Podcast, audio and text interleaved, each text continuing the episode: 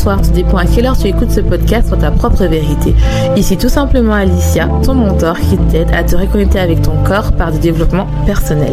J'aide les femmes hypersensibles à être réconciliées avec leur corps pour atteindre leur meilleur potentiel, c'est-à-dire ne plus détester leur corps et enfin vivre en harmonie avec leur corps sans manger leurs émotions. Ce sont des femmes hypersensibles qui s'oublient, ont peur de leurs émotions et préfèrent aider les autres. Leur seul moment de plaisir est de manger pour oublier ce mal-être et leur sentiment de honte de soi. Mais aujourd'hui, elles ont compris que cette pratique qu'elles appréciaient autrefois devient un poids. Elles veulent vivre en harmonie avec la vision qu'elles ont d'elles-mêmes et leur corps. Ce podcast sur ta propre vérité te donne les points de réflexion pour commencer ce processus, être la meilleure version de toi-même, c'est-à-dire être ta propre vérité. J'espère que tu vas bien, j'espère que tu as passé une bonne semaine et si c'est pas le cas, j'espère que tu as passé un bon moment avec moi. Je t'invite à t'abonner si tu es nouveau, car chaque semaine, je t'apporte des conseils sur l'alimentation émotionnelle, la gestion des émotions, la séparation de soi, l'amour de soi et l'amour de son corps. Salut tout le monde, j'espère que vous allez bien. Je suis contente de te retrouver en ce samedi 4 décembre. Euh, j'espère que euh, tu as passé une bonne semaine. Si c'est pas le cas, j'espère que cet épisode te remontera le moral. Surtout que j'ai une invitée spéciale qui est une personne que j'adore beaucoup. Euh, j'ai eu la chance de la découvrir euh, suite à ce que, comme je vous ai dit toujours, je forme beaucoup, je me coach beaucoup parce que j'ai vraiment envie d'évoluer, de vous apporter tout le temps de la valeur. Et pour moi, en fait, c'est important que même si euh, je, je dis à mes coachés et à vous, mon audience, de vous former, même si vous faites ça tout seul, eh ben, c'est bien aussi que je vous montre aussi que c'est possible de le faire. Et aujourd'hui, je voulais parler d'un sujet qui est l'évolution, la transformation et un peu des mécanismes de sabotage. Je pense que ça peut vous aider, surtout en cette période de fin d'année où on est un peu dans l'introspection, on se demande un peu euh, si euh, bah, est-ce qu'on a fait une bonne année, qu'est-ce qui va se passer l'année prochaine. Et je pense que le parcours de ma coach, euh, Blandine, elle va vous toucher, ça va vous donner de la force, en tout cas je l'espère, parce que moi en tout cas, elle me, c'est vraiment euh, quelqu'un que je suis, que j'admire et que vraiment qui, euh, me motive au quotidien. Donc vraiment, j'aspire vraiment à être euh, comme elle un jour. Donc j'espère vraiment que ça va vous permettre en fait aussi d'avoir de l'inspiration et aussi bah, de surtout vous prendre conscience que peu importe où vous êtes, si vous êtes au fond de votre lit, procrastiné ou vous ne vous sentez pas bien, qu'il y a toujours de l'espoir. En tout cas, merci Blandine d'avoir accepté euh, d'être invitée sur mon podcast Soit ta propre vérité. Ça me fait super plaisir. Merci pour ce message trop mignon. C'est adorable. Ça fait super plaisir d'être là, j'avoue. Alors, peux-tu te présenter, Blandine, pour ceux qui ne te connaissent pas encore? Je suis donc Blandine. J'ai la chance d'être ta coach. Et euh, mon travail, c'est de permettre aux femmes de prendre leur expansion dans tous les domaines de leur vie, que ce soit dans leurs affaires, dans leur euh, vie personnelle, dans leur business, peut-être dans leur euh, leadership au quotidien, dans leur famille, avec leurs conjoints, dans leur vie sociale. Mon objectif, c'est de permettre à chacune de découvrir son talent et de l'exploiter pour attirer tout ce dont elle a besoin de façon magnétique et sortir de ce truc où on se dit que pour avoir ce qu'on veut, il faut que ce soit difficile. Aujourd'hui, comme je vous ai dit, on va parler vraiment de l'évolution, de la transformation de Blandine et je pense vraiment que ça peut euh, vous aider. Et on va parler, quel était ton poids quand tu étais enfant, quel était adolescent, parce que je sais que tu nous as parlé, tu ne t'en caches pas, tu nous as dit que tu étais une, ancienne obèse, et je pense que ça va vraiment rentrer dans ma thématique qui est euh, le fait que les gens mangent leurs émotions ou euh, euh, qui sont qui veulent perdre du poids et qui n'ont pas confiance, et je pense que ta transformation va les aider. Alors, tu m'as demandé quel était mon poids quand j'étais enfant. J'étais un bébé euh, ordinaire, tu vois. J'en ai justement parlé avec ma maman euh, parce que je savais qu'on allait faire ce podcast. J'étais un bébé dans les courbes, pile au milieu niveau taille, pile au milieu niveau poids. Et puis un jour, euh, mes parents m'ont passé au lait artificiel et là, j'ai gonflé beaucoup. Je suis devenue une petite fille ronde. Et, et puis chez moi, quand ça va pas, mange un carré de chocolat. Donc j'étais parfois très ronde, parfois moins ronde. Tu sais, tu grandis, tu prends pas forcément de poids, donc euh, voilà. Mais globalement, j'ai jamais été mince. Euh, et euh, on me comparait beaucoup avec ma cousine. J'ai une cousine qui a trois jours de plus que moi. Et elle, elle était plus petite et toute menue. Moi, j'étais toujours la grande, j'étais costaud, enfin voilà, et, et j'étais complexée. J'étais complexée parce que les autres m'avaient complexée. Sinon, je pense que de moi-même à moi-même, ça ne serait même pas venu à l'idée, tu vois. Adolescente, euh, j'étais euh, costaud, mais sans plus, et j'ai été obèse. Ça n'a pas duré finalement hyper longtemps. Mhm. Mais euh, avec les préparatifs de notre mariage, c'était vraiment euh, difficile émotionnellement. J'ai commencé à prendre beaucoup de poids à ce moment-là. Je venais de fermer mon entreprise. En plus, euh, la première. Et, et après la naissance de mon fils, j'ai fait, de mon fils aîné, j'ai fait une dépression postpartum. Et là, j'ai pris 30 kilos en trois mois, je dirais. Quelque chose d'hallucinant. Alors, j'ai pris à cette époque-là des antidépresseurs. je pense que ça m'a pas aidé, mais émotionnellement, j'étais vraiment tellement mal que euh, voilà, c'est devenu l'escalade. Et là, quand c'est devenu l'escalade, j'ai vraiment souffert parce que je passais à ce moment-là devant les boulangeries et je pense qu'il y a plein de femmes qui peuvent dire la même chose, mais tu regardes la pâtisserie, tu as déjà pris 100 grammes, si tu la manges, tu as pris le kilo. Quoi. Ouais, c'est ça. Donc, j'ai jamais été mince, j'ai mhm. jamais été euh, comme je suis aujourd'hui, euh, finalement, avant, mais, mais par contre, l'obésité m'a touchée vraiment quand j'étais au fond du trou. Quoi. Et comment a été le regard des gens quand tu as est-ce qu'ils t'ont plus regardé avec amour ou bien ils t'ont jugé par rapport à ton poids, tu vois, ou pas du tout? À quel moment tu veux dire?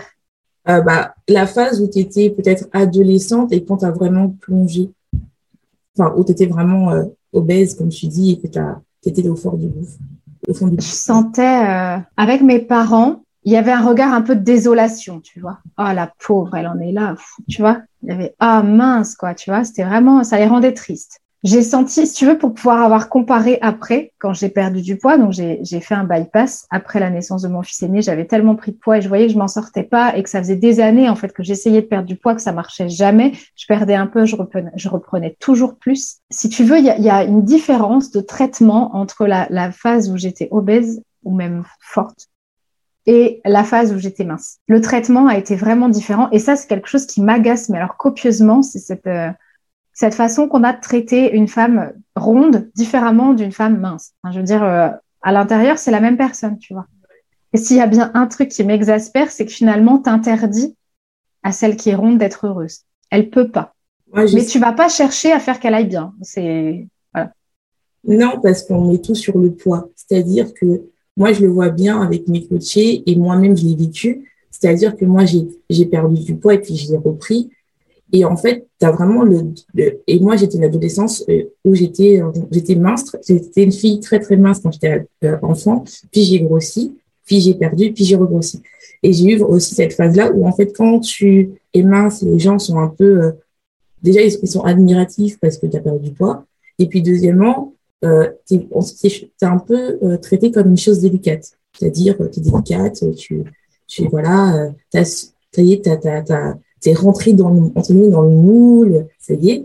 Et par contre, quand tu es ronde, c'est vraiment le côté où euh, finalement, ah, mais déjà, tu es costaud, tu, tu dois toujours être gaieté. Comme si tu es triste, bah, tu as le stéréotype de la femme ronde, tu dois être toujours souriante, tu dois toujours dire oui, qui ne pense pas à elle et tout ça tu ne peux pas être faible parce que si tu es faible, on va dire ah mais si tu es faible, c'est parce que euh, tu as pris du poids, donc il faut que tu fasses attention à ton poids. Donc tout est ramené à ton poids et non pas à ce que euh, à ce que bah, tu es en fait. Tu comme tu dis très bien, on ne t'autorise pas à exister en fait parce que en fait tu es euh, euh c'est juste ramené à ton poids. Donc même si tu veux absolument exister, tu peux pas parce que les gens te ramènent tout le temps à ton poids et font tout le temps des comparaisons euh, moi, j'étais souvent comparée avec ma sœur qui est plus mince que moi.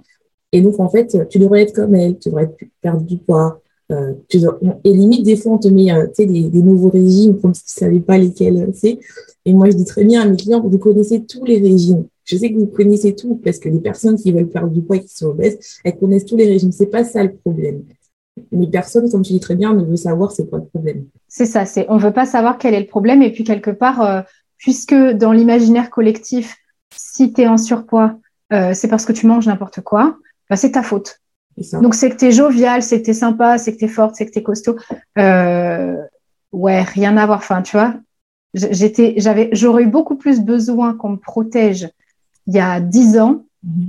que aujourd'hui, alors que mon poids, bah, je fais la moitié du poids que je faisais il y a dix ans, si tu veux. Ah ça, je suis d'accord parce que, en plus, tu as le côté aussi, bah, comme tu disais, tu es bonne vivante. C'est-à-dire que toi, tu es tout le temps en gaieté. Quand tu es ronde, tu ne peux pas pleurer parce que non. Si tu pleures, c'est parce que tu t'es trop laissé aller. Euh, et surtout, c'est ça, c'est désespéré. voilà. Et moi, franchement, c'est vrai que j'avais tout le temps eu cette image, surtout adolescente, où euh, comme j'étais ronde, et ben en fait, euh, j'étais l'image de la fille qui était sur son canapé à manger euh, des chips, des bonbons, tout ça. Ça m'est arrivé, ce qui est normal. Mais j'étais pas tout le temps comme ça. Et finalement, je me disais, mais je comprends pas. On te fait culpabiliser sur quelque chose que finalement, si les gens prenaient conscience que c'est pas l'alimentation le problème, c'est autre chose. Et, et vraiment, mais en fait, on t'autorise pas ça. On t'autorise pas à juste être, à, comme tu dis très bien, tu as dit une phrase il y, a, pas longtemps sur Instagram, à s'autoriser à briller, s'autoriser à s'épanouir, à éveiller le feu sacré qui est en toi. Puis tu cette espèce de culpabilité, euh, je le constate quand j'accompagne des femmes qui me parlent de leurs difficultés au niveau du poids. Euh, tu as cette culpabilité de ne pas savoir maîtriser ton poids. Donc tu es toujours en train de t'excuser. Et puis, entre l'histoire que tu te racontes et les réactions des personnes en face, tu te rends bien compte qu'on t'accuse en quelque sorte de pas être parfaite. Donc tu vas toujours être en train de d'en faire des, caisses et des caisses et des caisses et des caisses pour t'excuser d'être comme ça. Ça. Et c'est là que bah, tu vas sans arrêt avoir besoin que les autres te valident, tu vas t'oublier pour les autres parce que déjà tu es en surpoids. Alors si en plus tu penses un peu à toi, c'est vraiment pas bien. Et, et, de là naît en fait tout, tout le manque d'estime. Et je, je sais que tu as plein de solutions à proposer et quand c'est des choses que, que je travaille, tu vois, quand on va chercher du côté des difficultés de poids, je rappelle à mes coachés que l'estime, c'est la peur qui vient l'agiter. Donc, plus tu as de peur sur le côté, plus tu as de phrases négatives en plus que tu te répètes, et moins tu as d'estime. Et tout ça, ça ne fait que s'accumuler et, et manque, en gros, ça, ça creuse le trou plutôt. C'est manque d'estime, plus manque d'estime, plus manque d'estime. Il y a un jour où, bah, forcément, de toute façon, ça va t'amener à faire, bah voilà, on a fait la boucle. C'est-à-dire que je suis un peu en surpoids, je manque d'estime, je me déteste, je pense qu'aux autres, et résultat, je mange. Donc, qu'il faut bien compenser, arriver à un moment, hein, tu peux pas passer ton temps à, vider ton réservoir affectif et toute ton énergie créative. Il y a un moment, il va falloir remplir. La nourriture arrive là et paf, tu as pris du poids. Et ah. on recommence. Et on recommence, ça fait un cercle vicieux.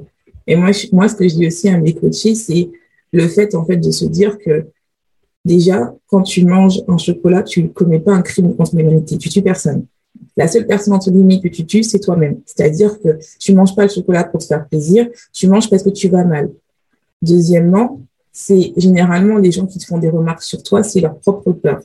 Donc, ce qui fait que, au final, est-ce que toi, si euh, tu es dans une île déserte, ton poids te dérangerait? Je ne pense pas. Des fois, il faut remettre les peurs des gens à leur place et que toi-même, tu commences à comprendre que est-ce que vraiment le poids, c'est mon problème ou c'est pas la conséquence de tous mes maux Et ça, c'est important. Et ça, je sais qu'il y a beaucoup de femmes qui se posent pas la question, qui, veulent absolument atteindre la destination finale, c'est-à-dire le poids une taille. Euh, voilà, quand on avait préparé, je t'avais dit que moi, je voulais absolument atteindre le 36, je l'ai atteint, mais c'était pas la phase où j'étais la plus heureuse au final. Et euh, je me dis vraiment que des fois, on se concentre trop à culpabiliser les gens, vraiment, au lieu de se dire que peut-être que c'est pas moi le problème, peut-être qu'on m'a pas autorisé à exister. Parce que je sais que quand on s'excuse beaucoup, c'est parce qu'on a l'impression qu'on ne mérite pas d'exister, on n'est pas légitime d'exister parce que l'entourage, même si c'est peut-être avec bienveillance, hein, sûrement avec bienveillance qui veut que tu perds du poids parce que ils ont, enfin, c'est vrai que beaucoup de gens disent obésité égale euh, voilà, maladie, problème cardiovasculaire, diabète, donc c'est normal, voilà. Mais bon, il y a un peu un paradoxe en France parce que je trouve que euh, on te met plein de pubs, euh, voilà, alcool, euh, euh, bonbons, glace, mais en bas on dit mange, mange 5 fruits et légumes, bon, c'est un autre débat. Bref, et donc ce qui fait que au final, tu t'excuses d'exister alors qu'au final, c'est pas toi qui as choisi de vivre sur cette terre. Tout ce que tu dois faire, c'est évoluer ton âme et apprendre ce que tu dois apprendre sur ton, euh, sur ton âme. Et tellement que je trouve que le poids, et quand tu as du poids, on t'autorise pas à faire ça. On t'autorise pas juste à exister et à te dire, bah, en fait, si je suis sur cette terre, c'est pour apprendre quelque chose, faire mes, euh, mes zones de talent, comme tu dis, évoluer, progresser. Et on est plus là, en fait, à te juger sur quelque chose. Au final, peut-être que ça vient peut-être, euh, bien sûr, ça vient pas que de, ton entourage, à toi aussi, mais peut-être c'est nourri par ton entourage en fait. C'est marrant ce que tu dis, euh, ça, me fait penser, tu sais, quand j'étais plus ronde, j'avais toujours l'impression que comme je prenais plus de place dans une pièce, en, termes de, centimètres carrés, tu vois, on ne voyait que moi. Et j'aurais rêvé de me terrer dans un trou pour pas qu'on me voit parce que justement, je voulais pas attirer l'attention. Alors en plus, j'avais un énorme problème d'estime, c'est-à-dire que ce feu sacré que je laisse sortir aujourd'hui et qui me permet de faire un, super boulot avec mes coachés ou, sur les réseaux quand je suis dans la communication sur les réseaux. Mais tu vois, ce que j'ose affirmer aujourd'hui, c'était déjà là. Dans mon enfance, c'était déjà là. Et mon gros problème, c'était ça, c'est que je sentais qu'il y avait un volcan à l'intérieur et que moi, je faisais tout pour ne pas le laisser sortir. Tu, tu vois bien le, le problème déjà, ne serait-ce qu'à l'intérieur, tu as tout de suite compris pourquoi est-ce que j'ai pris du poids. Mais c'est vrai que cette sensation de, de, prendre trop de place, elle est horrible. Parce qu'en plus, c'est même pas vrai. Enfin, je veux dire, euh, quand je croise des femmes aujourd'hui qui sont rondes, c'est pas du tout ce qui me vient à l'esprit. C'est pas elle prend trop de place, ou c'est pas elle est trop grosse, ou c'est pas elle fait pas gaffe, ou tu vois, c'est, c'est, c'est, je parle avec une personne, parfois même je m'en rends pas compte. Alors après, ça c'est un autre débat. C'est, je suis pas du tout physionomiste. On se mmh. croiserait toutes les deux dans la rue. Euh, je me, je te reconnaîtrais pas forcément. Tu vois, pourtant on se parle, on voit, je sais qui tu es juste parce que voilà, je suis pas physionomiste et je m'attache pas à l'extérieur des gens, je m'attache à l'intérieur. Mais c'est vrai que je me souviens bien de cette sensation-là, de c'est ça, t'es désolé de, de, de voir passer parce que tu peux te, peut-être tu vas pousser quelqu'un. Et puis zut, quoi, en fait. À partir de quand on va s'autoriser, même si on n'a pas le physique parfait, à juste euh, profiter de sa vie, quoi. On n'en a qu'une. C'est pas en s'excusant tout le temps qu'on va profiter de ça. Oui, c'est ça. Et surtout, en plus, euh, c'est marrant ce que tu dis, enfin, marrant, entre guillemets, hein.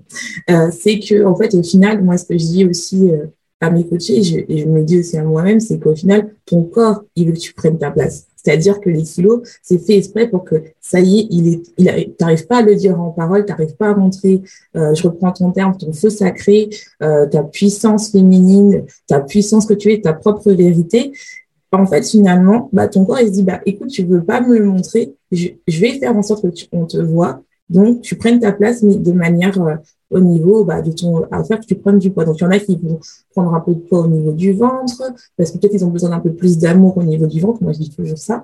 Elles, prennent elles ont besoin un peu plus d'amour au niveau du ventre. Peut-être il y en a qui prennent un peu plus de, de cuisses, parce qu'elles ont besoin un peu plus d'amour au niveau des cuisses.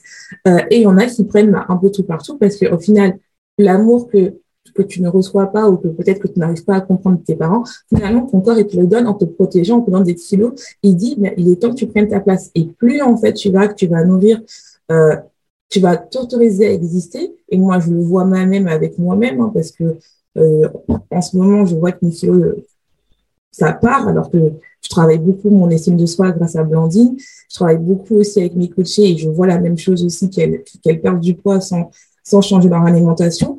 Et je me dis, mais en fait, c'est ça vraiment la clé. Et, euh, et, vraiment, je trouve que ça se rejoint vraiment enfin, avec ce que tu dis sur le fait de vraiment euh, qu'on veut se faire toute petite, mais finalement, notre corps, il, nous dit, mais euh, non, il est temps que un jour, tu, verras que tu auras plus besoin de ça, de, de ma protection, et ça y est, tu pourras vraiment te protéger. Et même si, entre guillemets, bah, moi, je, je, dis très bien, c'est-à-dire que vous n'êtes pas obligé de perdre du poids, parce qu'il y en a qui, qui pensent que je veux absolument que vous perdiez du poids. Non, il y a des filles, je veux dire, peut-être que vous n'avez pas besoin de perdre du poids, vous avez juste besoin de renouer cette relation avec votre corps, avec votre alimentation, avec votre environnement, repenser à ce qui ne va pas en vous ou que vous pensez que ça ne va pas en vous, mais juste en fait vraiment accepter vos vulnérabilités pour transformer ça en force.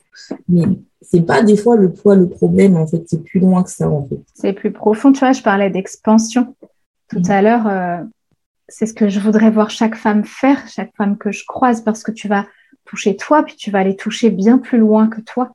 Et je suis persuadée que euh, tout ce paradigme-là de jugement, de femmes contre femmes, parce que les femmes sont très vilaines entre elles souvent, et très vilaines contre elles. Mais alors, je te dis pas euh, les unes envers les autres.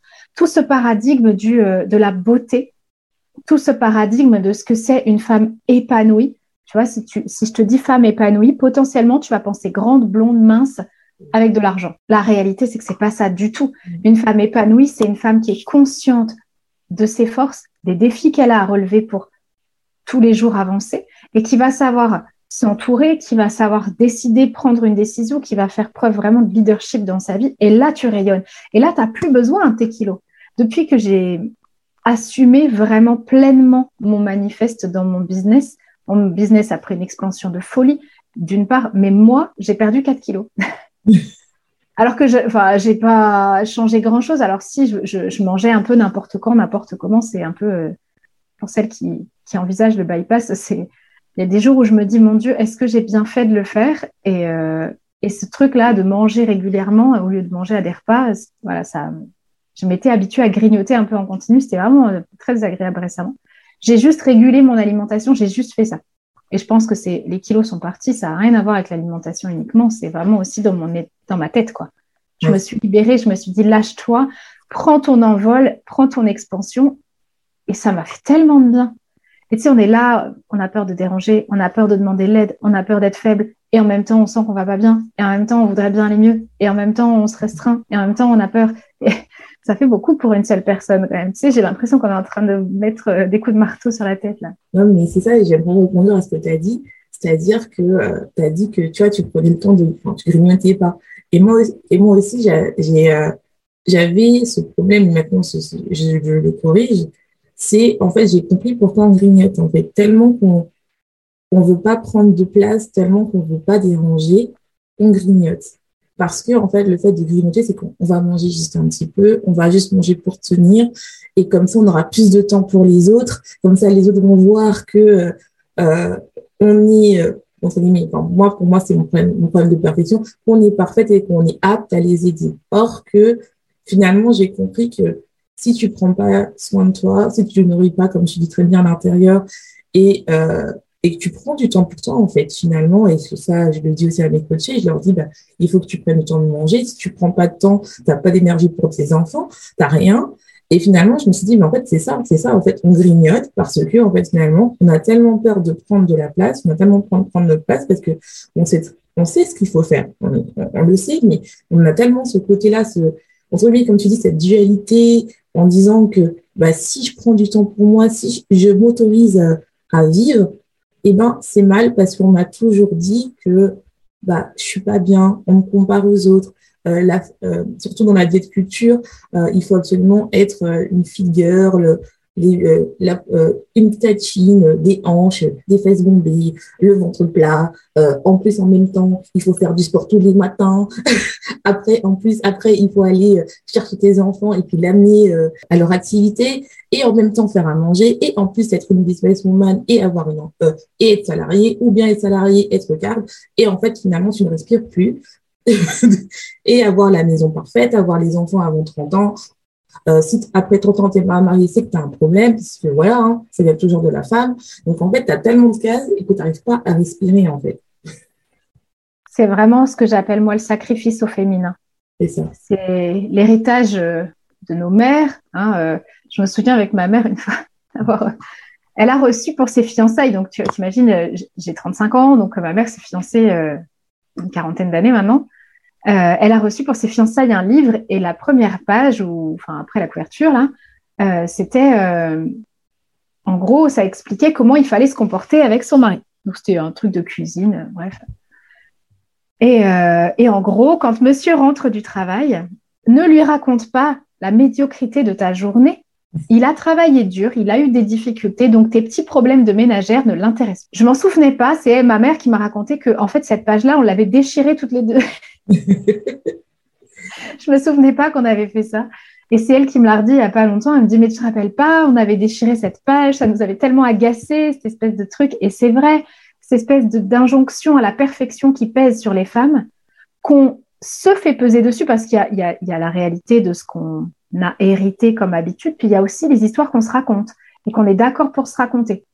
Et puis, euh, il y a aussi les injonctions que, comme on a reçu, on veut imposer aux autres. Et c'est là que les femmes entre elles deviennent un peu pas sympas. Alors que finalement, on pourrait sortir de tout ça et juste travailler sur la sororité, travailler sur l'amour. Et tu vois, la frustration s'envole. Mais si tu prends une carafe d'eau, que tu la remplis et que cette carafe, elle passe son temps à remplir les verres des autres, tu vas pas remplir la carafe, eh ben, il y a un moment où elle va être vide.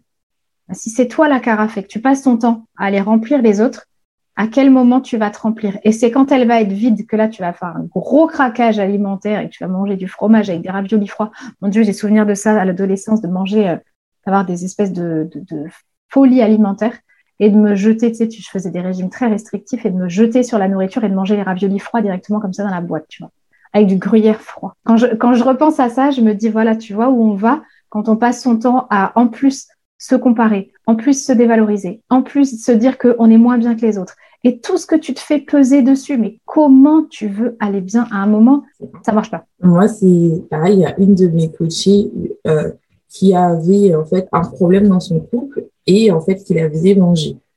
Et à un moment, je lui disais, mais dis-moi ce qui se passe vraiment. Elle me dit, ben voilà, euh, ça se passe, ça se passe bien avec euh, mon, avec mon mais je n'ose pas dire ce que je ressens. Je dis, mais comment ça peut se passer bien si tu ne dis pas ce que tu ressens à ton copain? Non, mais en fait, moi, je veux qu'il aille bien. Une fois qu'il ira bien, moi, je pourrais m'autoriser à aller bien. Et en fait, sauf que ça avait un impact sur tout leur domaine de leur vie. Et moi, je leur dis, mais tu sais pourquoi ça ne marche pas? Parce que tu n'es pas honnête avec lui et parce que je pense qu'on t'a pas autorisé à être honnête avec les gens. Et après, quand elle a commencé à, travailler avec moi sur sa relation avec son couple, hein, à commencer à mettre des mots, à dire, bah voilà, euh, j'aimerais bien que tu fasses ça, j'aimerais bien que tu dises ça, j'aimerais bien. Je dis, oui, mais comment veux-tu que euh, ton copain fasse ce que tu dis, il n'est pas encore télépathe, hein, il, n'arrive pas à lire dans ton cerveau pour savoir que tu as des manques et c'est peut-être pour ça que tu arrives moins à aller vers lui. Euh, même si tu remplis ses besoins entre guillemets physiologiques, que tu le fais à manger et que tu l'aides pour les enfants, je pense que c'est un peu plus que juste deux colocataires. Et donc, quand elle a commencé à parler, à dire vraiment euh, ce qu'elle voulait, et ça, c'est très quand tu as dit que le livre euh, de, de ta mère vous a déchiré, parce que c'était vraiment ça, parce qu'elle, elle me disait, mais j'ose pas dire parce que je veux vraiment, euh, tu sais, il fait un travail difficile. J'ai dit, oui, mais toi aussi, tu fais un travail difficile, tu es mère au foyer. Donc, tu fais aussi un travail difficile. Clairement. et donc, quand elle a commencé à dire les mots vraiment, bah, sa relation, a switché. Ils ont eu quand même une deuxième lune de miel. Parce qu'en fait, moi, je, je, et finalement, elle a commencé à perdre du poids parce que, en fait, elle s'est dit, ah bah, franchement, tu as raison. J'ai enfin, euh, je me suis enfin, j'ai enlevé mon masque, en fait. Parce que moi, je dis, oui, tu portes un masque de perfection. Et je sais, parce que tu as l'impression que tu n'es pas légitime à dire, bon, on va travailler sur ça et tout. Et elle a enlevé son masque, elle a commencé à dire, bon, il est temps que euh, que je parle. Elle m'a fait mais ma mère, elle... j'ai dit oui, mais toi et ta mère, vous êtes deux personnes différentes. Elle, elle a sa relation du coup. Toi, t'es qui, qui tu veux être et tout ça. Et euh, le problème, comme tu dis, c'est que la société et aussi bah, nous-mêmes hein, nous renvoient des choses qui, euh, soi-disant, doit être une femme. Mais en fait, pour moi, tu dois être ta propre vérité. C'est toi qui dois définir euh, ta puissance féminine, ta féminité, ton, euh, si tu veux être sexy ou pas. Et il y a plusieurs types de sexy, c'est pas uniquement euh, le sexy qu'on veut montrer. Et aussi, il y a ton ce que tu as besoin par rapport à, à ton alimentation qui est spécifique à toi. Et ça, c'est important de comprendre et que généralement, si tu te jettes dans l'alimentation, c'est parce qu'il y a quelque chose qui ne va pas en toi, en fait, tout simplement. Et ce n'est pas parce que tu n'as pas un manque de volonté ou que tu n'as pas de motivation ou que tu n'as pas de, euh, de résistance euh, à l'alimentation, quoi. Genre, parce que non, c'est comme tu as dit très bien, quand tu passais dans une boulangerie, euh, tu craquais, mais parce que ça n'allait pas. Maintenant, je pense que si tu passes une boulangerie, tu, tu la regardes, tu n'as pas envie, tu n'en as pas envie, quoi. J'ai appris à écouter mes envies, mes besoins. J'ai appris à faire de moi ma priorité. J'ai appris à me reconnecter à moi et tout ça, euh, pendant euh, mille heures pour moi, euh, je, j'ai passé deux ans en congé parental avec trois enfants qui n'allaient pas à l'école, donc qui étaient H24 avec moi et ça m'a pas empêché de faire de moi ma priorité. Mm. Encore une fois, tu vois, quand tu deviens maman, tu te remets dans le sacrifice. Quand tu te mets en couple, tu te remets dans le sacrifice. Toutes les zones de nos vies sont prétextes à ce qu'on se sacrifie. Toujours. Alors, c'est, tu, quand tu es consciente de ça, t'en sors et tu crées ta meilleure vie. Je voulais savoir si, euh, quand tu étais euh, dans la période où tu étais euh, obèse, tu avais une, obsession sur la balance. Je sais qu'il y a beaucoup de, de mes abonnés et de mes coachés qui sont amis avec la balance. Moi, je l'ai même vu, avant aussi, j'étais accro à la balance.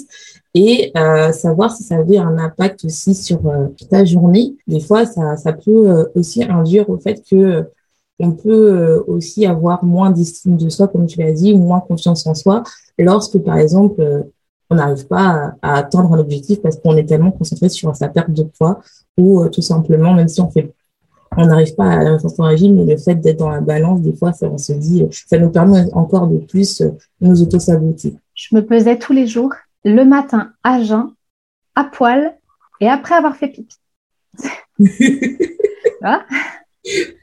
carrément obsessionnel, ouais. Et il y a un moment où d'ailleurs, tu n'es plus un corps, tu n'es qu'un chiffre.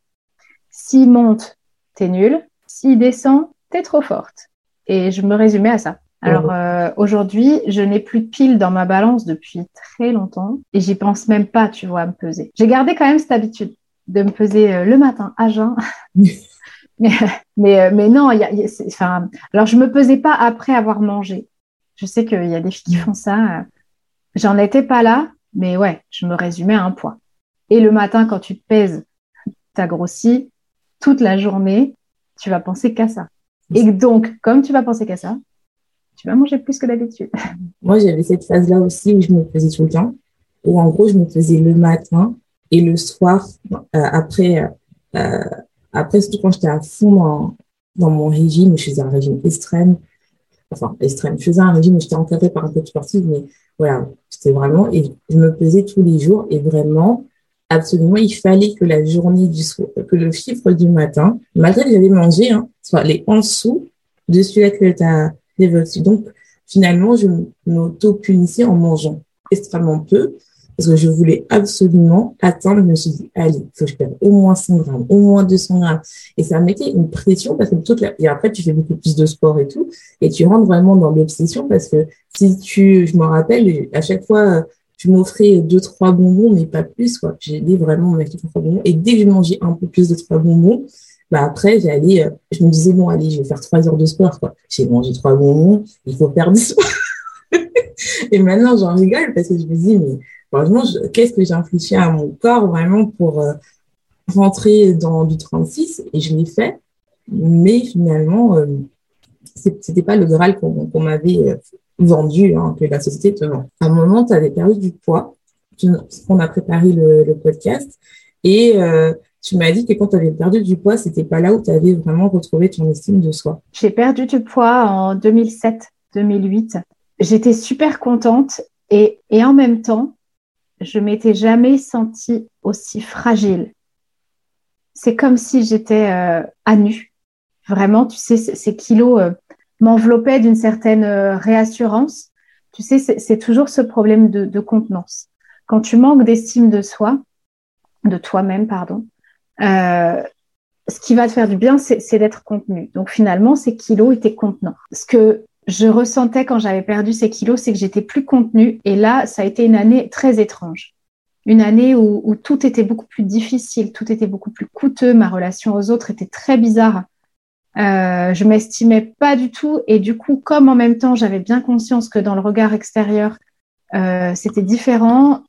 Je, j'agissais différemment de ce que j'avais comme habitude. C'était pas une période dans laquelle je, je, me sentais bien, plutôt au contraire même. Et d'ailleurs, j'ai repris très rapidement le poids que j'avais perdu. Mais euh, avec les kilos bonus. Toujours.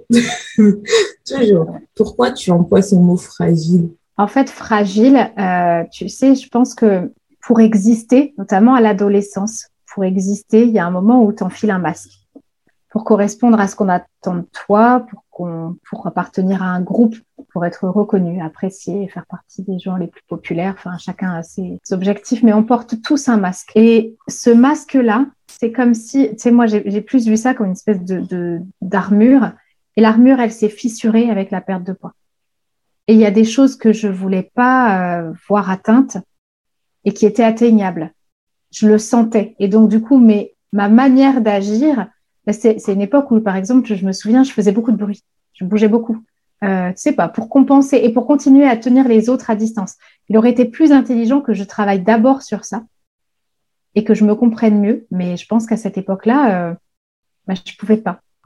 Je pouvais pas atteindre ce niveau de compréhension que j'ai eu par la suite, niveau de compréhension de moi-même c'est pas grave en soi, c'est hyper enrichissant de te dire, bah voilà, parce qu'on a tendance à dire, ouais, si j'avais su, j'aurais pas dû faire ci, j'aurais pas dû faire ça, puis vas-y, vas-y, reflagelle-toi un petit peu parce que tu te fais pas assez de mal au quotidien encore. Euh, je crois juste que ben, on fait de notre mieux et puis quand on sait mieux, on fait mieux. Mais à cette époque-là, j'avais pas d'autre outil que de chercher à perdre du poids. Et, euh, et finalement, euh, j'étais pas plus heureuse, quoi. Ouais, non, mais je comprends ce que tu dis parce que je, avant, j'étais là, j'ai fait, ah, j'ai perdu, j'ai repris, j'étais toujours à la flageller. Et maintenant, en fait, je remercie cette prise de poids. Et ça, déjà, ils vont dire, oh, elle est folle. Alicia, t'es folle. en fait, je remercie parce que ça m'a permis en fait d'apprendre à plus me, me connaître et à comprendre qui je suis et à aller chercher euh, la sécurité en dehors de mon alimentation. Et je pense que c'est pour ça que je ne mange plus mes, mes émotions depuis maintenant quatre ans. Parce que, en fait, si j'avais pas euh, pris ce, ce poids-là, repris ce poids-là, je pense que je ne serais pas coach aujourd'hui. Je pense pas que je serais coach, je pense que toujours chercheuse dans mon laboratoire, à faire des piquetages, et même si j'adore la science, mais je préfère quand même mon métier de coach. Et euh, je pense vraiment ça m'a apporté en fait à me dire que il y a quelque chose qu'il fallait que euh, je comprenne, que j'étais pas prête quand j'étais mince, que finalement en fait que même quand j'étais mince, je ne m'aimais pas.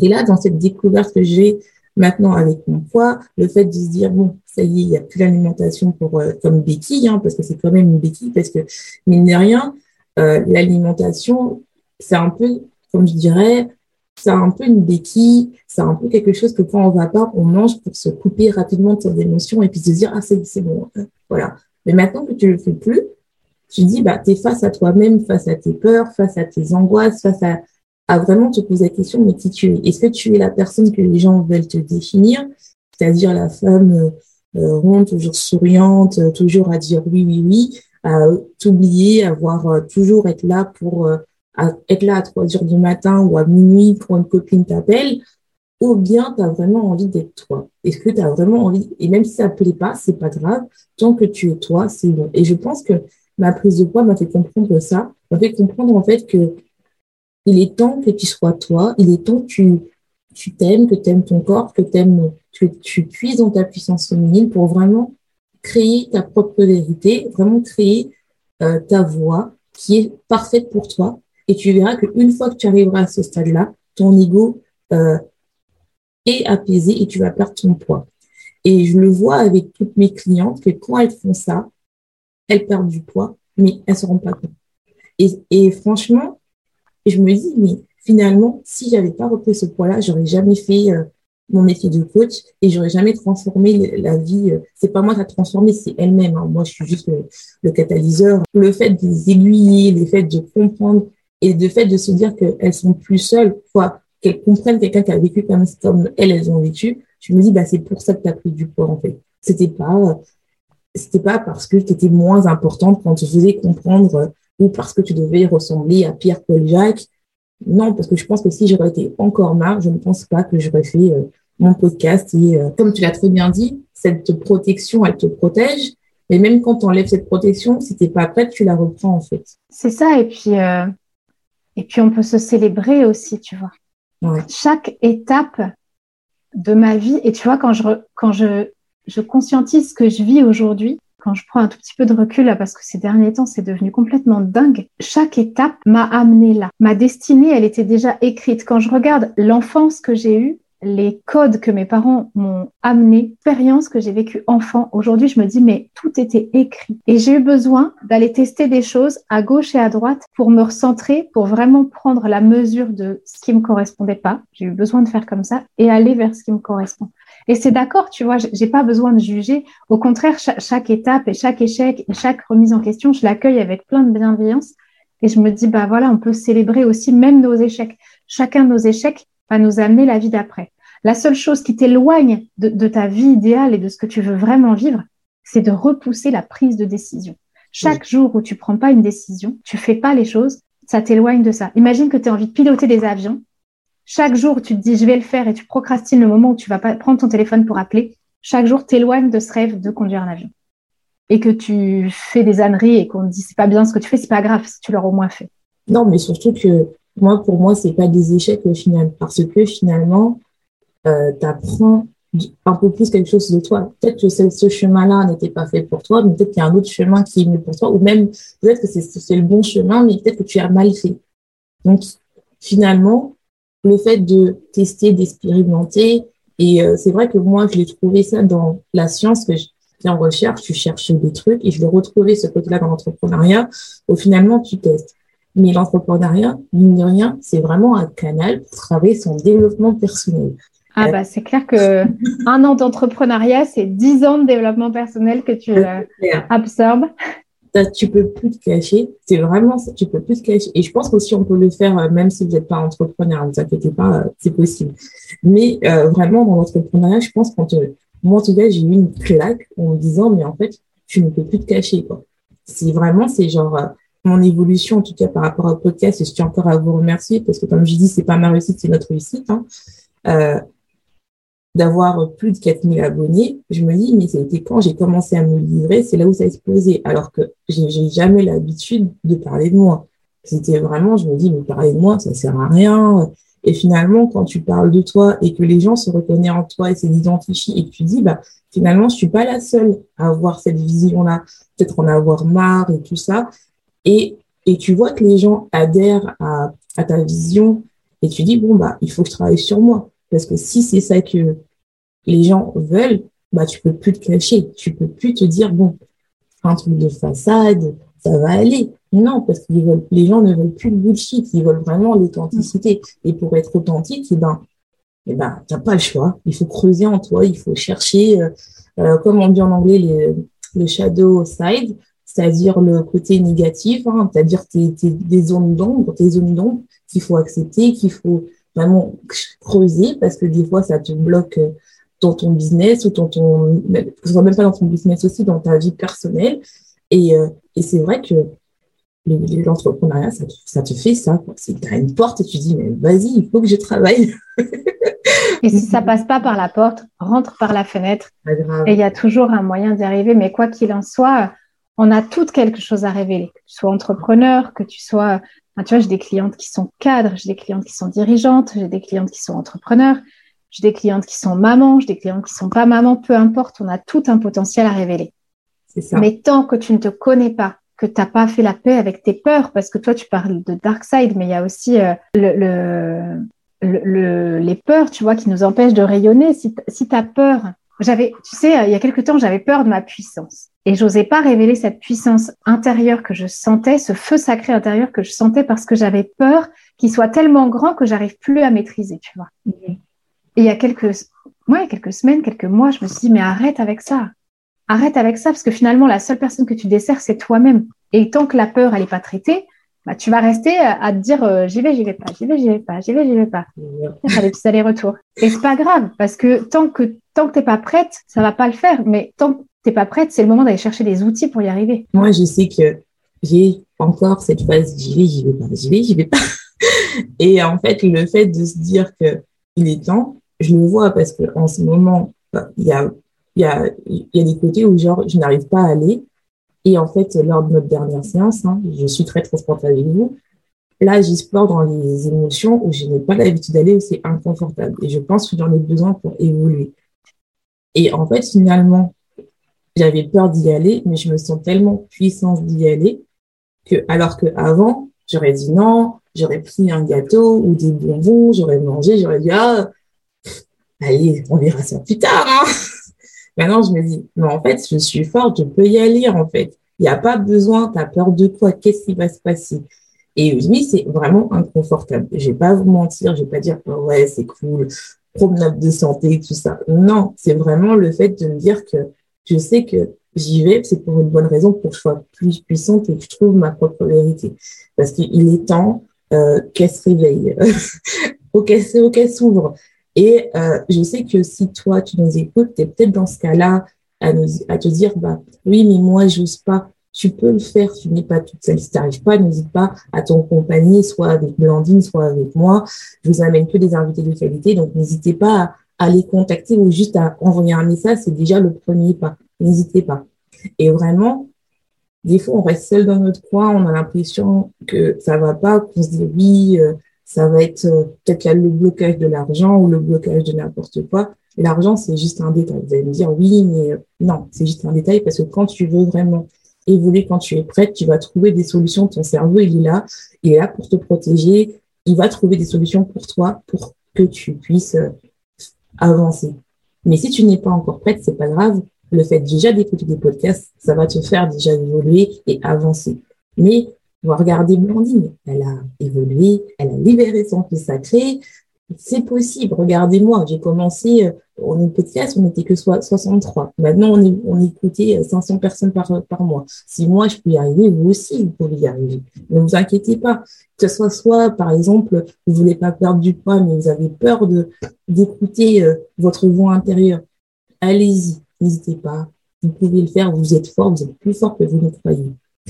Euh, et quand tu as eu des déclics, c'est-à-dire quand tu as eu ce déclic-là de croire en toi, comment ça s'est passé? Ça s'est passé dans l'autre sens. Euh, je te disais donc j'avais pris beaucoup de poids, euh, donc j'ai pris du poids au moment de notre mariage que je n'ai pas perdu évidemment après. J'ai été enceinte, j'ai pas pris pour le coup mes grossesses, c'est pas là où je prends le plus de poids, contrairement à d'autres. ma première grossesse j'ai pris 9 kilos, la deuxième 8 et la dernière 7, tu vois mais j'ai été opérée après mon premier fils.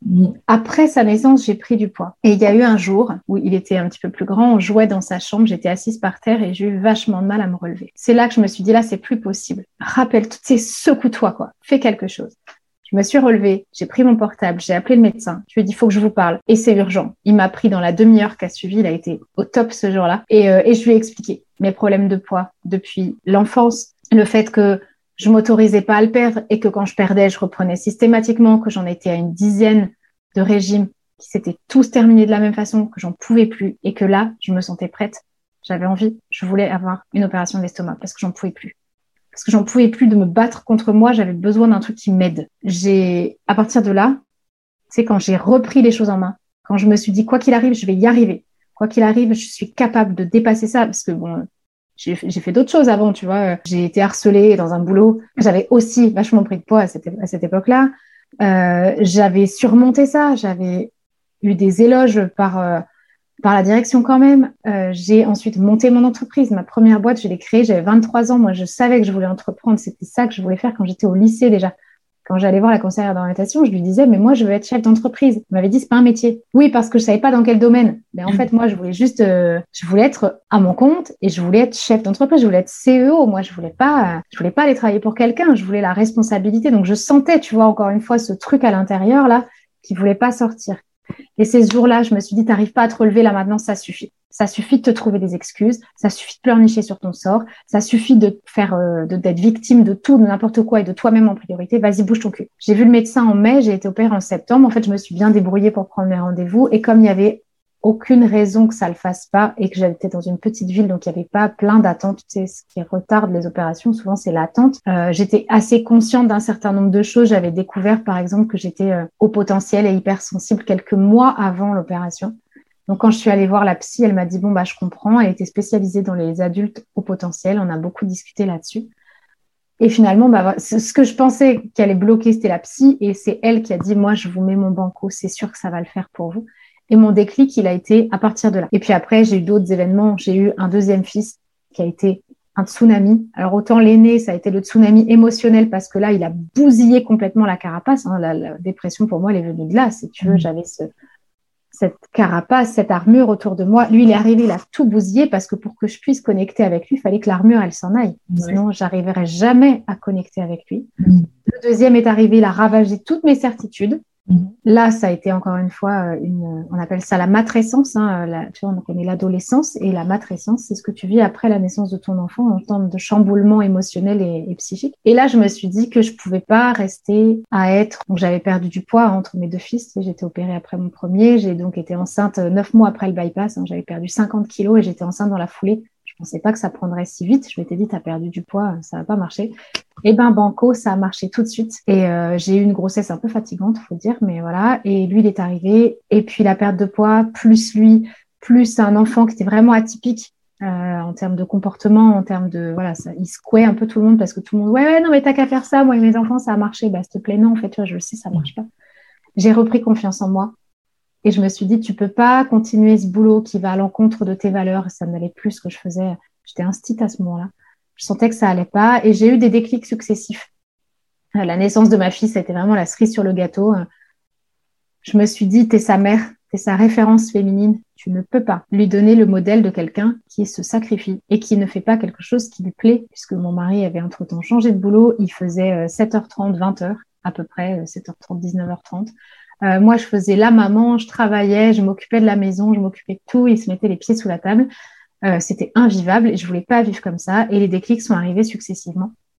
Et, euh, et, le fait de me lancer dans l'entrepreneuriat, le fait d'accepter de faire ce que je voulais vraiment et de, me laisser porter par ce feu-là. Après, c'est même plus de l'ordre du déclic, si tu veux. Il y a un moment où c'est de l'ordre du grain de sable. Tu regardes, tu dis voilà, j'en suis là, paf, tu le jettes parce qu'il t'intéresse plus.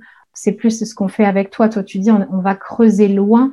J'ai pas l'impression qu'avec toi, j'aille creuser loin. J'ai vraiment l'impression juste le travail, il est fait déjà en amont en termes de développement personnel, d'estime de toi. Il y a beaucoup de choses qui sont faites on va dans le détail, on n'est plus à faire de la grosse, du gros tricot, on est vraiment à faire de la dentelle délicate pour t'amener à ta puissance, c'est normal.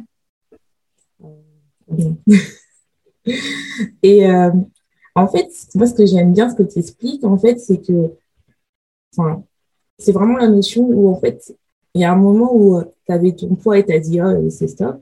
Mais à un moment, tu t'es quand même vraiment détaché de toi pour te dire, il faut que je, il faut que je sois un bon modèle pour ma fille. Donc, au mm. final, ton moteur a été ta fille et non plus euh, le fait d'atteindre une minceur, enfin, un, poids particulier, tout ça. Et, euh, et ça, c'est bien. Je trouve que c'est une vraie motivation. Mais aussi, c'est que tu n'as pas eu peur de te relancer dans une deuxième entreprise alors que tu n'as pas eu peur.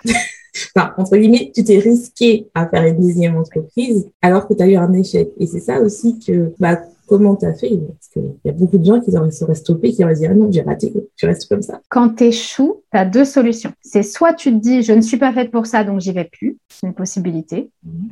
Ou alors tu sais pourquoi est-ce que ça t'a attiré. Tu sais aussi, tu as conscience des raisons pour lesquelles tu as fermé. Moi, j'ai pas fermé parce que j'étais pas bonne. J'ai pas fermé parce que c'était un échec. J'ai pas fermé parce que j'étais nulle. J'ai fermé parce que j'ai ouvert une boîte avec des grandes ambitions à 23 ans, avec un énorme crédit sur le dos, avec 10 euh, salariés qui bossaient tous les jours et je faisais pas zéro de chiffre d'affaires en face. Je faisais 15 000 euros de chiffre d'affaires par mois à ce moment-là, ce qui est pas énorme pour une petite boîte, mais c'était une société avec un local, avec une agence. Tu vois, c'était un, un, gros projet absolument énorme qui me dépassait d'ailleurs un peu, tu vois, avec le recul. Euh, j'avais pas mal de peur, mais c'est surtout que j'avais pas de trésorerie. Quand, le, quand on a fait avec le comptable à cette époque-là le, le bilan, enfin le, bilan prévisionnel, il avait prévu de la trésorerie, il n'avait pas prévu que je décollerais pas aussi vite. Mhm. Et j'avais déjà j'avais fait revoir son prévisionnel en disant vous allez trop vite, je suis sûre que ça va pas aller aussi vite. J'ai fait de mon mieux, mais le prévisionnel était calqué sur d'autres agences, mais qui étaient plutôt en région parisienne. Et moi, j'étais dans la campagne en Picardie. Rien à voir en termes de revenus, rien à voir en termes de population, rien à voir en termes de nombre de gens. Et j'ai pas eu il y a eu un moment où ben voilà, j'avais dépensé toute ma trésorerie dans les différentes choses qu'il fallait payer. Et quand l'URSSAF est venu me dire toc toc, madame, il faudrait payer l'URSSAF, j'avais pas un rond pour payer l'URSSAF. La banque m'a dit non, on vous suit pas. Là, il n'y a pas assez, euh, il y, a, pas de trésorerie, il y a rien. Vous galérez un peu. Franchement, le mieux c'est d'arrêter. Et donc voilà, bah, j'ai arrêté parce que parce que c'était ça où les salariés qui allaient se retrouver dans une situation compliquée. Mm. Mais euh, j'avais conscience d'avoir réussi des choses quand même, même si c'était pas abouti. Je l'ai jamais vu comme un échec. Je l'ai vu comme un moyen d'apprendre, mhm. comme une chouette expérience parce que je me suis bien amusée. J'ai été désolée de déposer le bilan parce que c'est jamais agréable, mais je m'en suis super bien sortie. Euh, deux mois après, j'avais retrouvé un travail. J'étais euh, titre remplaçante. On m'a proposé déjà dès le départ hein, de faire les remplacements. C'est moi qui ai dit attendez, moi j'ai besoin de mettre mes papiers à jour d'abord. Je suis pas du genre euh, je, suis quand même du genre assez perfectionniste, tu vois, même dans les coachings, je, passe mon temps à améliorer toujours les process, etc., pour bah, apporter toujours davantage à mes clientes. Bah, c'était déjà comme ça et, euh, et je l'ai pas vu comme un échec. Donc, tu te relances une deuxième fois. Après, tu te dis, voilà, qu'est-ce qui a merdé? Mhm. Qu'est-ce que j'ai appris? OK, bon, bah, peut-être je vais me débrouiller pour commencer sans un local, sans des salariés. Peut-être que je vais choisir le statut d'auto-entrepreneur, ne serait-ce que parce que les charges, elles sont moins lourdes. Et tu te rends compte que là, tu as appris. Et en un an, j'ai appris plein de choses parce que les coachings que je proposais au démarrage, même si finalement ma thématique était exactement la même qu'aujourd'hui, j'ai affiné la manière dont je voyais les choses aussi. Et j'ai progressé, j'ai grandi. J'aurais pu rester comme il y a six mois. Mhm. Et moi, j'ai ce besoin-là d'apprendre, ce besoin-là de progresser tout le temps. Ah, moi, je comprends. Mais moi, j'adore apprendre. Moi, j'adore. Euh, moi, je suis accro à tout ce qui est transformation, euh, le syndrome du phoenix, le fait d'apprendre. Et je pense aussi, je pense, c'est pour ça aussi que je me suis euh, euh, d'abord euh, rapprocher de la science parce que la science, tu es obligé d'apprendre tout le temps. Enfin, on est, les chercheurs sont des éternels étudiants, donc on est il y a des conférences, tu dois apprendre, tu dois toujours lire des articles et tout ça. Et euh, pareil, le fait euh, aussi, je savais qu'il y avait un moment où je, devais être mon propre patron, mais je n'avais pas conscience de ça. Je savais que je me dis, je ne vais pas terminer tout ça dans la science parce que pour moi, il n'y avait pas de transformation assez rapide. C'est trop dans le long terme, trop dans le concept. On te bloque dans tes idées. C'était vraiment très cadré et tout ça, tout ça. Et puis après, quand j'ai compris que je voulais être mon propre, euh, patron, j'ai cherché, j'ai tâtonné et je savais que je voulais un truc qui était destiné aux femmes qui étaient comme moi, qui n'osaient pas. Et le fait de voir plein de femmes qui se transforment, qui évoluent, qui réussissent, parce que c'est vrai que le monde entrepreneuriat, c'est très euh, masculin. Maintenant, ça commence à se transformer, c'est très masculin. Et c'est vrai que généralement, et même tout ce qui est salarié aussi, parce que même dans la recherche, généralement, les, euh, les directeurs de recherche, c'est très masculin, c'est les hommes. Il y a, il y y commence à avoir beaucoup de femmes, mais il y a beaucoup d'hommes, beaucoup d'hommes qui sont. Euh, et moi, je me dis, mais en fait, moi aussi, j'ai envie euh, d'être un chef, mais j'ai pas envie d'être directeur de, de la boue. Quoi. J'ai pas envie de ça. J'avais envie de, de, faire un truc qui, qui était, oui, j'étais chef, mais quelque chose qui aidait vraiment les femmes, quoi. Parce que bon, même si je sais qu'il y a des hommes qui nous écoutent, hein, et vous êtes libres d'écouter, ne vous inquiétez pas, hein. on vous rejette pas. Euh, et, euh, et en fait, je me suis dit que le fait de se faire accompagner m'a permis en fait de comprendre que bah, c'était possible et de voir des femmes déception comme tu appelles ça, qui progressent, qui évoluent, qui s'autorisent à croire en elles et à briller, je me suis dit, waouh, c'est cool, quoi. c'est trop bien. et donc, en fait, je me suis dit, que euh, il faut absolument bah, oser briller et ça m'a donné aussi ce, le coaching comme ça.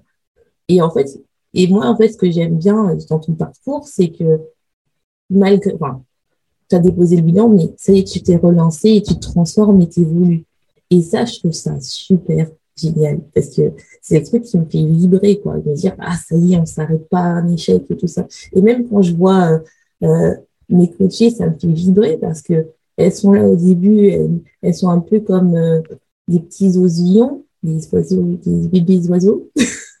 et après, elles prennent leur envol et, et je dis, waouh, c'est magnifique, quoi. C'est, c'est, elles se transforment, quoi. Elles sont comme des phénix, et j'adore ça. Et quand après tu les vois évoluer, elles sont là et elles sont, ouais, je suis belle, je me pèse plus, tout ça. Tu dis, waouh, c'est trop cool. Et moi, c'est ça que j'adore euh, dans la transformation, le fait de d'évoluer, le fait de se dire, bah, voilà, je croyais pour moi, mais je sais qu'au fond de moi, c'est possible, quoi. Et en fait, on sort de la vitalisation, on passe tous par là. et même des fois, on peut encore l'avoir c'est normal, c'est humain, hein, c'est quand même ton cerveau qui protège. Mais le fait de sortir ça et de croire, de se dire, bah, ça y est, moi, il est temps, je suis capable, je pose euh, le point haut ou le point bas, peu importe, et ça y est, euh, j'y vais, eh ben, je pense que tout le monde en est capable. Tout le monde en est capable. Ça, c'est une certitude. Après, on est, comme tu disais, dans un monde qui a été créé pour les hommes mm-hmm. et par les hommes. Ce paradigme-là, il me dérange depuis longtemps. Euh, quand j'explique à mes parents ce que je fais, ils sont pas surpris, tu vois. Ce paradigme masculin, il est voué à être détruit. Mm-hmm. Et il va, se, il va se détruire tout seul. Et ce, que, ce dont je suis convaincue, c'est qu'on peut s'élever, on peut euh, se placer au-dessus et créer ce paradigme au féminin qui va mêler effectivement des actions concrètes. On pilote pas une boîte, on dirige pas une équipe, on dirige pas sa vie, on maîtrise pas sa vie juste sur du blabla et sur de l'émotionnel. Par contre, il y a toute cette partie émotionnelle, il y a toute cette partie reconnexion et cette partie force aussi, tu vois, quand, tu disais tu as osé, mais en fait j'ai osé, mais disons que celui qui va me coller les deux genoux par terre, il est quand même pas né, tu vois. Mm-hmm. Et, euh, et c'est comme ça que je fonctionne au quotidien, donc à la fois avec beaucoup de force, et en même temps, je ne le fais pas euh, dans la force et dans la violence. C'est quelque chose que je ressens. Et je sais que personne ne me mettra les deux genoux par terre. Ben non, parce que euh, mon feu sacré à l'intérieur, il est là. J'en prends soin. Et en même temps, bah, enfin voilà, comme tu dis, on est double. On est euh, à la fois un chevalier et une déesse. On est les deux, et c'est plutôt normal. Mais ce nouveau paradigme-là, c'est pas évident pour tout le monde d'entendre que ça existe et que c'est une réalité et que c'est possible. Ah oui, moi je le vois Moi, je le vois même dans mes abonnés qui, qui sont, enfin, surtout dans la, dans la vague de nos abonnés que j'ai, c'est que elles sont très concentrées sur le poids, le poids, le poids. Et moi, je leur dis, mais pour moi, le poids, c'est juste, un, on va dire, un accessoire. C'est juste quelque chose que je prends pour savoir si euh, tu es en accord avec toi-même, si tu es bien, parce que pour moi, le poids, c'est, on va dire, ouais, c'est qu'un chiffre. Quoi. Et euh, après, j'ai dit, je comprends, j'entends ta douleur, qu'on voit le poids, c'est important. Mais pour moi, en fait, le poids, c'est la conséquence de tes mal-être.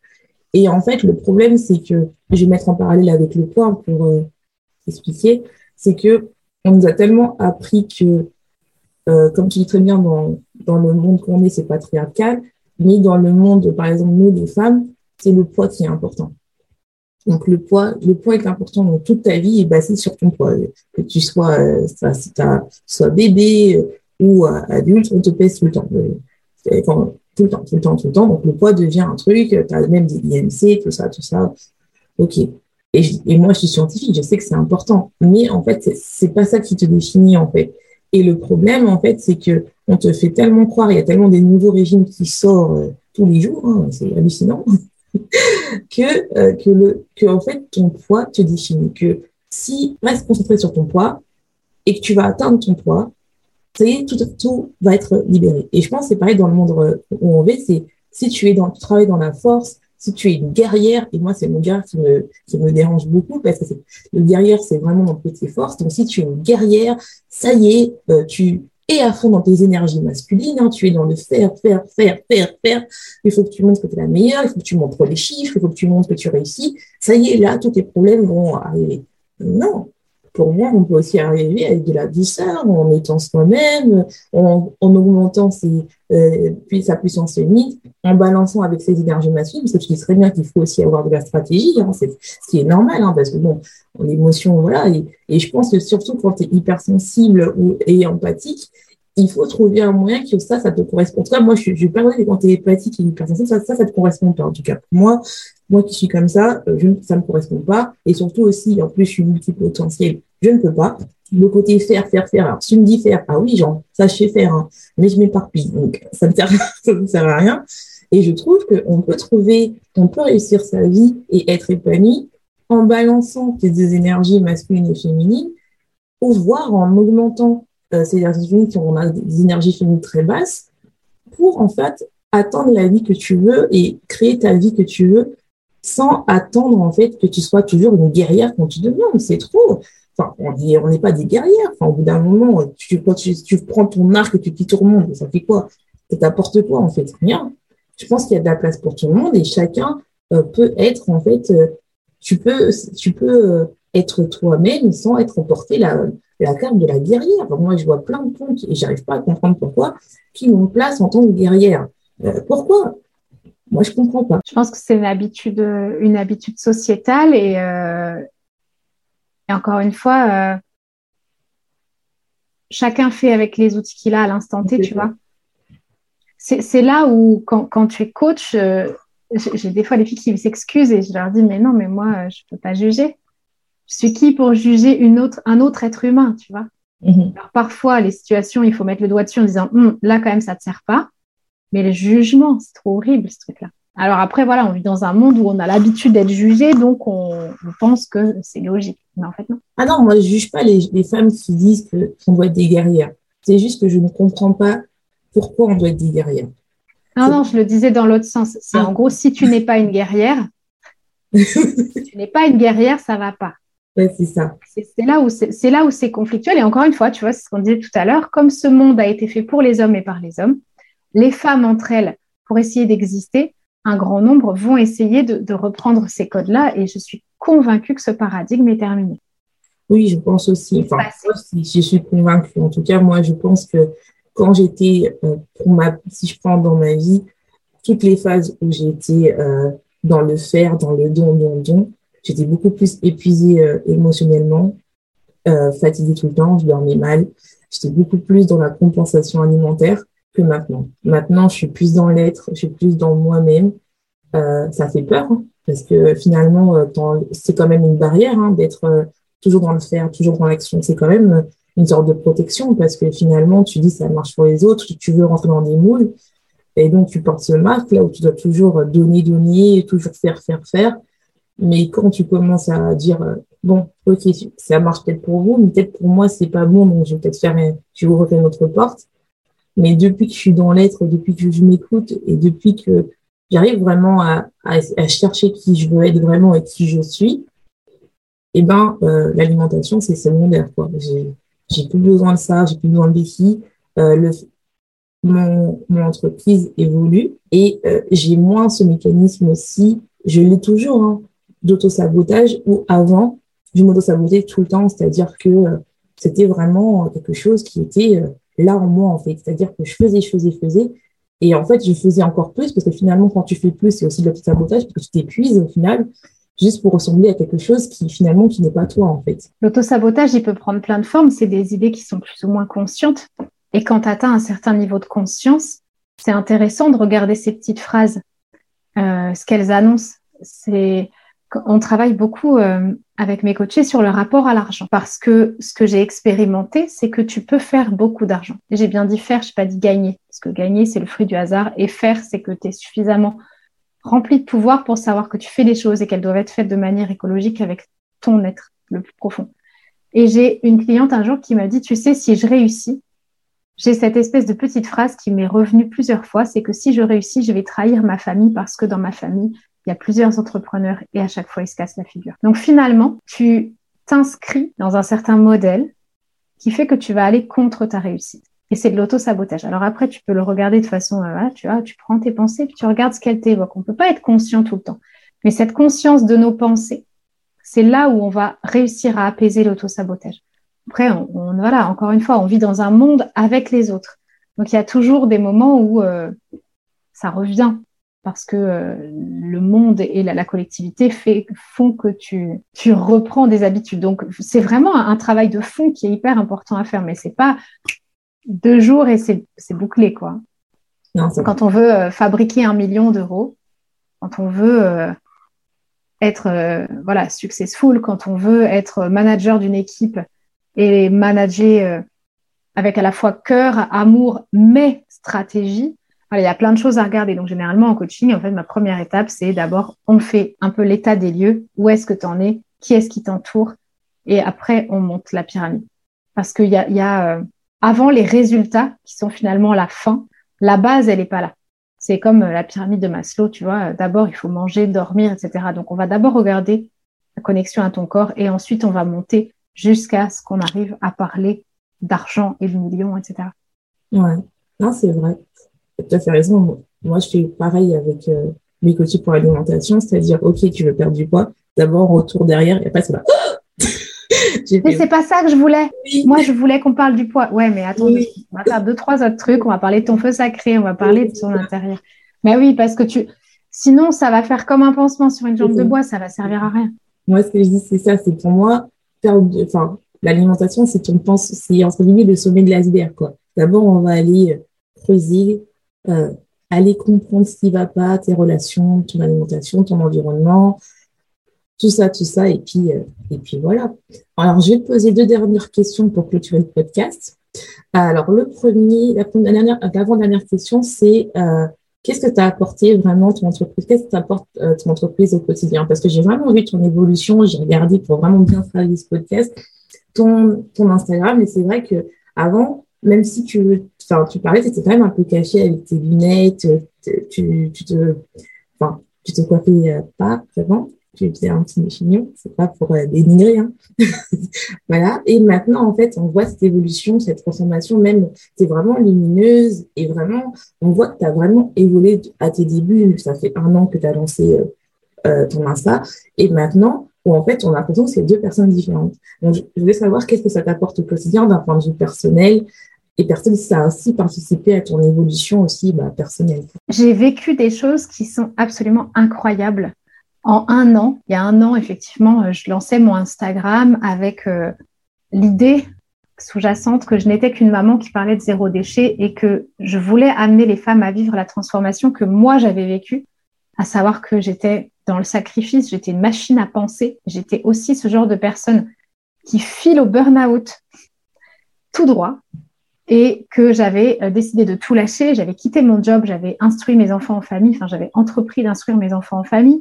J'avais euh, quitté de région, on avait, euh, on, habitait au nord de la région parisienne, on a vendu notre maison, on a tout quitté. Mon mari a quitté son job, il a requitté le deuxième job dans lequel il était sans aucune sécurité. On a toujours été des gens parfaitement assurés de pas être tout seul, et que l'univers allait nous envoyer systématiquement ce qu'il allait devoir nous envoyer. Et je voulais permettre aux femmes de vivre cette transformation-là. Et la première étape, je le savais, c'était la reconnexion à toi. Ce que ça m'a apporté, c'est vraiment les résultats de mes coachés. Ça m'a boosté en fait en termes de confiance. Je me suis dit, Blandine, il faut que tu oses exprimer vraiment ce que tu as envie d'exprimer parce que je me limitais beaucoup. Et je suis allée broyer toutes les barrières. J'étais ma propre prison. Je suis allée briser tout ça. Et à partir du moment où tu as brisé toutes ces barrières, alors plus tu avances et plus tu te rends compte qu'au loin, il en reste, hein, donc tu apprends à les pousser. Mais ce que ça m'a apporté, c'est vraiment euh, de révéler celle que je suis. Et si tu dis tu es rayonnante, bah, c'est juste parce que j'ai arrêté de faire semblant, j'ai arrêté de porter ce masque et j'ai plus peur. Là où on parlait tout à l'heure de cette armure, là, tu sais, dès qu'elle se fissurait, je paniquais. J'ai absolument plus peur parce que j'ai une conviction, c'est si, si, demain tout s'effondre, euh, en fait, je sais tout reconstruire, quoi. Peu importe. Mm-hmm. On s'en fiche. J'ai l'absolue certitude que je saurais toujours me sortir même des pires situations. Et, euh, et j'ai plus peur et, je le bosse voilà, beaucoup, beaucoup, beaucoup, beaucoup.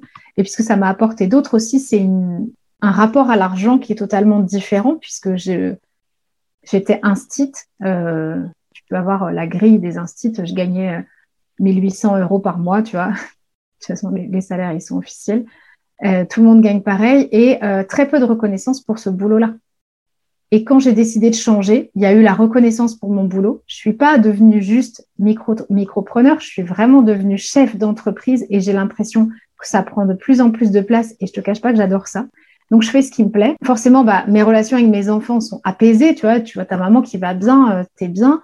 Je suis super contente d'être avec eux. Finalement, ils sont retournés à l'école depuis. Euh, je suis ravie des moments que je passe avec eux. Je suis ravie des moments que je passe à travailler. Voilà, ce que j'espérais en termes de vision il y a un an, hein, parce que j'ai travaillé cette vision-là il y a un an, qu'est-ce que je veux pour 2021 Et eh bien, tout s'est réalisé. Financièrement, on y est quasiment. Enfin, on est au-delà de ce que j'avais imaginé, mais j'ai refait un tableau au bout de six mois et finalement, bah, comme j'ai compris qu'il fallait que j'aille plus loin, et ben voilà. Et en fait, je m'autorise. Je m'autorise, je m'autorise, je m'autorise. Donc, je me sens apaisée, je m'autorise à rayonner, je m'autorise à, aider les autres, tu vois, à contribuer. Cette notion de contribution, pour moi, elle est super importante. Donc, euh, je suis mes valeurs, je suis mon cœur et qu'est-ce que tu veux? Tu peux pas aller mal quand c'est comme ça. Ouais, c'est vrai. C'est tout à fait vrai. Tu n'as plus envie de te cacher parce que justement, mon message et le manifeste que je porte, il est tellement important que j'ai envie de le crier sur tous les toits avec un gros mégaphone. Non, c'est totalement vrai. Et ça se voit, de toute façon, comme je te dis, j'ai vu ton évolution. De toute façon, je mettrai euh, l'Instagram de Blandine ainsi que son site euh, en barre de description. Euh, sur euh, YouTube et euh, sur la description sur le podcast. donc, vous pourrez la retrouver. Et si, on, par exemple, on a envie de travailler avec toi, comment on peut te contacter et quelle est ton offre du moment? Alors, si tu as envie de travailler avec moi, eh bien, tu peux me trouver sur les réseaux sociaux, sur mon compte Insta. Tu peux me trouver sur un podcast qui est à l'arrêt pour l'instant parce qu'il se refait une beauté. Euh, tu peux me trouver aussi sur le site internet, mais voilà, tu mettras les liens. Et mon offre du moment, eh bien, actuellement, j'ai deux offres. Mhm. Une offre euh, qui va te permettre de te reconnecter à toi, une offre sur quatre mois, et une deuxième offre qui est plus intensive sur six mois. Donc, il y a l'expérience métamorphose et l'expérience infusion. Et, euh, et, je travaille beaucoup sur l'expérience infusion en ce moment parce que euh, on doit se retrouver à l'occasion d'un week-end d'immersion. Et là, moi, je suis vraiment enchantée parce que la connexion en réel me, me fait super envie depuis un moment. Et j'ai osé, tu vois, encore une barrière que j'ai levée. Je me suis dit, mais derrière la, caméra, tu es une personne, est-ce que tu es la même dans la réalité? En fait, oui.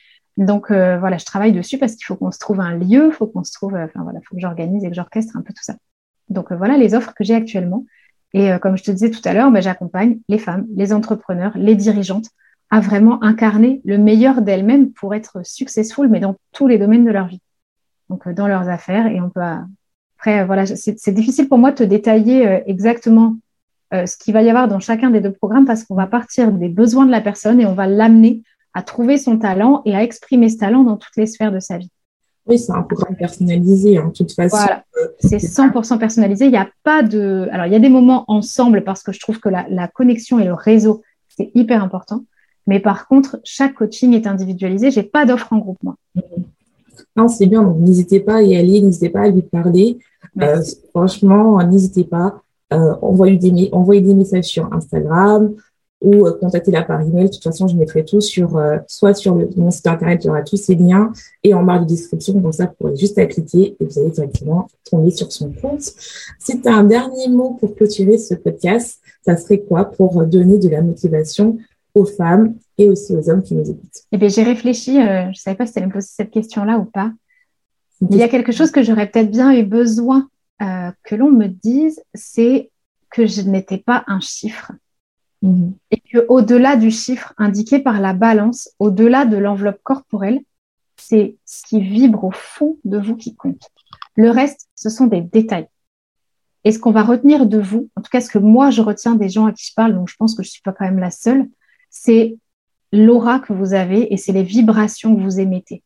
Alors laissez ces vibrations atteindre le niveau qu'elles méritent parce que juste un chiffre, bah, c'est bien petit par rapport à ce qu'est un être humain. Oh, j'adore ces mots de fin. Donc nous, on va vous laisser. J'espère que cet épisode t'aura plu. Merci encore Blandine d'avoir accepté euh, d'intervenir sur mon podcast. Merci de m'avoir invité déjà.